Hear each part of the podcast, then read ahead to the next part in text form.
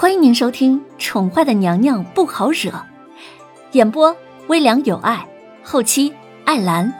欢迎您订阅收听。第六十七集，林渊耸了耸肩，他不在乎瑶儿所看到的。瑶儿，可能是你看错了。其实没有绝对单纯的人，心爱的男人跟自己走了。稍稍的得意一下，也是在情理之中的。再说了，他心里也没有十分的将苏央儿看的是太单纯。人心总是会变的，昨日恶，今日善。佛说放下屠刀，便可以立地成佛。一念成佛，一念成魔。若苏阳儿真的如瑶儿所说，昨日畏缩。今日得意，也不过是人性最真实的体现，不值得他的在意。再说了，是他主动放弃的，不是吗？瑶儿似乎十分不服小姐的话：“我怎么会看错呢？苏阳儿原本是听皇上让弦月姐姐派人送她走，她表情很失望。后来见到皇上怒气腾腾的离开，她便低下头，微微的笑了。”虽然瑶儿站得比较远，但瑶儿十分清楚的记得自己看到的就是事实。怎么可能说是他看走眼了呢？苏小姐原来就是个表里不一的人，怪不得弦月姐姐当初就警告他们要防着一点苏央儿。瑶儿转过头来，看着沉默不语的弦月姐姐，试图从她那里得到共鸣。弦月抿着唇。看着一脸无所谓的凌渊，他扯了扯嘴角，然后说：“瑶儿，既然主子对皇上无意，那么央妃娘娘怎么样，对主子来说也是无所谓的吧？”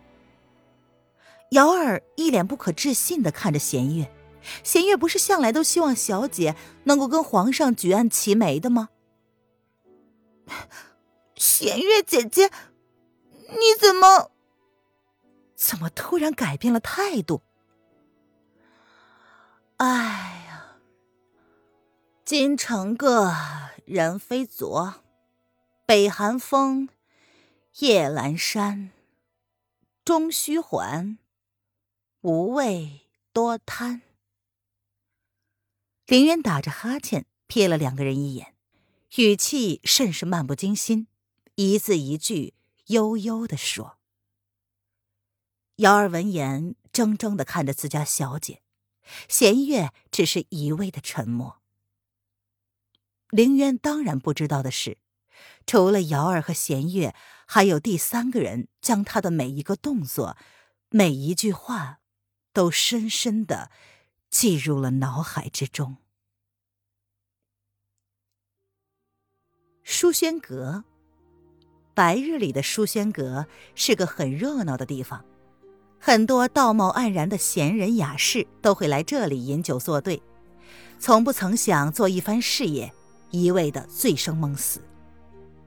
而书轩阁最高的观望台上，一位身着白衣的翩翩公子，面戴银白面具，双手背后，衣摆随风轻轻的扬起，迎风而动。白衣公子站在观望台上，望着远方。似乎在欣赏最高处的风景，也似乎是在等什么人。白衣男子站了好久好久，不少书轩阁路过、携手游街的女子们看见此人都不由得好奇起他的模样来。白衣男子无疑是个冷漠的人，虽然没有看到他的相貌。但是远远的，即便是隔了那么高、那么远，还是让人感受到了此人散发出来的强烈的疏冷之意。似乎稍加靠近一分，就会被他身上的冰冷漠然的气息所冻伤。主子有何吩咐？黑影非常惊讶，主子竟然会在白天召他出来。主子从来不在白天亲自出来的。若有急事，也会去暗阁。主子，这是关于白府的宅子，可以命蝎子着手动工了。白衣男子一脸冷漠的说着，他语气冰寒，面无表情。没有人知道他此刻心里想的是什么。是。黑影闻言，黑眸闪过了疑惑，但还是分毫不犹豫的应允道。白衣男子沉默了半晌，直到黑影以为自己应该主动消失的时候，耳边才传来了主子冰冷若冬日寒潭的声音：“拦截文样跟宫里的联系，所有的信息必须都经过暗格之手之后再传递。”他的语气似乎越加冷了几分。是，黑影这回不再疑惑，这才是主子亲自白天出现的原因吧？从今往后，那女人的一切事情，包括她白天在做什么，本阁主都要知道。白衣男子身上散发出的冷漠，让黑影暗暗的心惊。他从来没有见过主子这般过，到底发生了什么？主子莫不是在生气？莫非跟皇后有关？他平日里负责主子的黑暗势力，若没有重要之事，暗格只是普通的情报处。主子所需要的任何情报都由暗格收集，在需要的时候，暗格的实力足够包围整个京城，控制整个皇宫。既然暗阁是齐国最神秘的情报组织，自然也有耳闻。皇上最近频繁去皇后娘娘的凤栖宫，据说昨日皇上怒气冲天的从凤栖宫里拂袖离开，主子莫非是因为这个事儿？退下吧，本阁主想一个人静一静。白衣男子并不在意黑影在想些什么，他嘴角轻轻一扯。讽刺的一笑。那个可恶的女人呐，他该拿她怎么办才好？他竟然为这样一个薄情的女人动心了。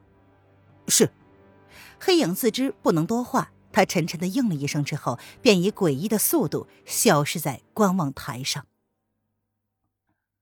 书轩阁湖边的一只游船上，前方远远的看见离他们不到十丈远的书轩阁至高处。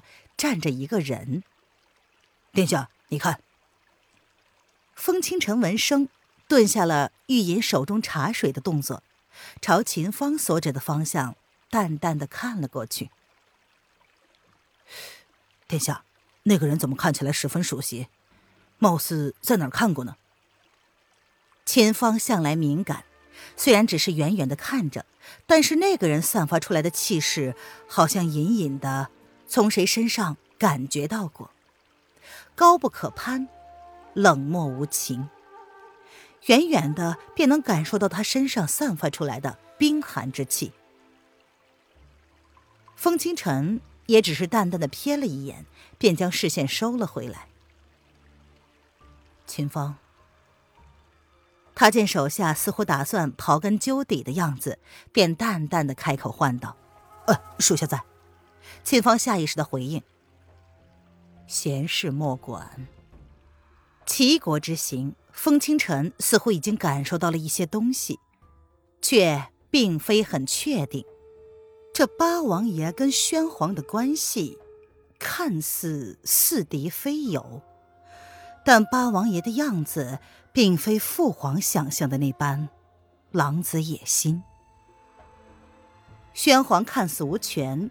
但四大家族之中，上官家族唯一的掌上明珠成了叶宣寒的淑妃。